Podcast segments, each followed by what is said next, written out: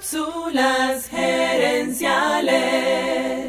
Tu película necesita un héroe y ese héroe eres tú. Visita cápsulasgerenciales.com. Saludos amigas y amigos y bienvenidos una vez más a Cápsulas Gerenciales con Fernando Nava, tu coach radial. Esta semana estoy compartiendo contigo seis preguntas que puedes hacerte para descubrir tu superpoder. Y en esta cápsula voy a compartir contigo las últimas dos preguntas. La pregunta número 5 es, ¿qué dice el villano de tu película? Esa pregunta tiene menos que ver con tu superpoder y más con lo que debes hacer con él.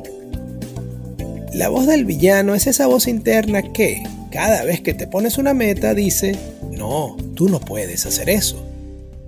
Esa voz viene de tu cerebro que se asusta porque lo quiere sacar de su zona de confort.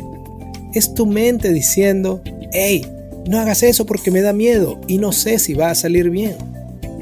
En las historias de superhéroes es fácil saber que lo que sea que el villano esté haciendo, lo correcto es hacer lo contrario. Igual es con tus metas. Cuando tus miedos y dudas te digan que ni lo intentes, es el momento de ser el héroe, llevarle la contraria al villano e intentar eso que nos da miedo o resistencia a hacer. Y la pregunta número 6 es quizás la más importante. ¿Qué papel estás escogiendo en tu película? ¿Estás siendo el héroe que trata de resolver el problema? ¿Eres un extra? ¿Uno de los ciudadanos que huyen de los monstruos? ¿Eres el villano? ¿Eres la víctima indefensa a merced de los demás?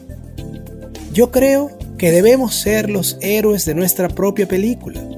Ser el héroe de tu vida significa admitir que es tu responsabilidad desarrollar tus superpoderes para lograr tus metas y alcanzar la felicidad quiero cerrar esta cápsula recordándote que tu vida, tu película, necesita un héroe. Y ese héroe eres tú. Y ese héroe eres tú. Amigas y amigos, gracias por tu atención. Te invito a visitar cápsulasherenciales.com y a participar en nuestro Facebook Live de los jueves en la noche.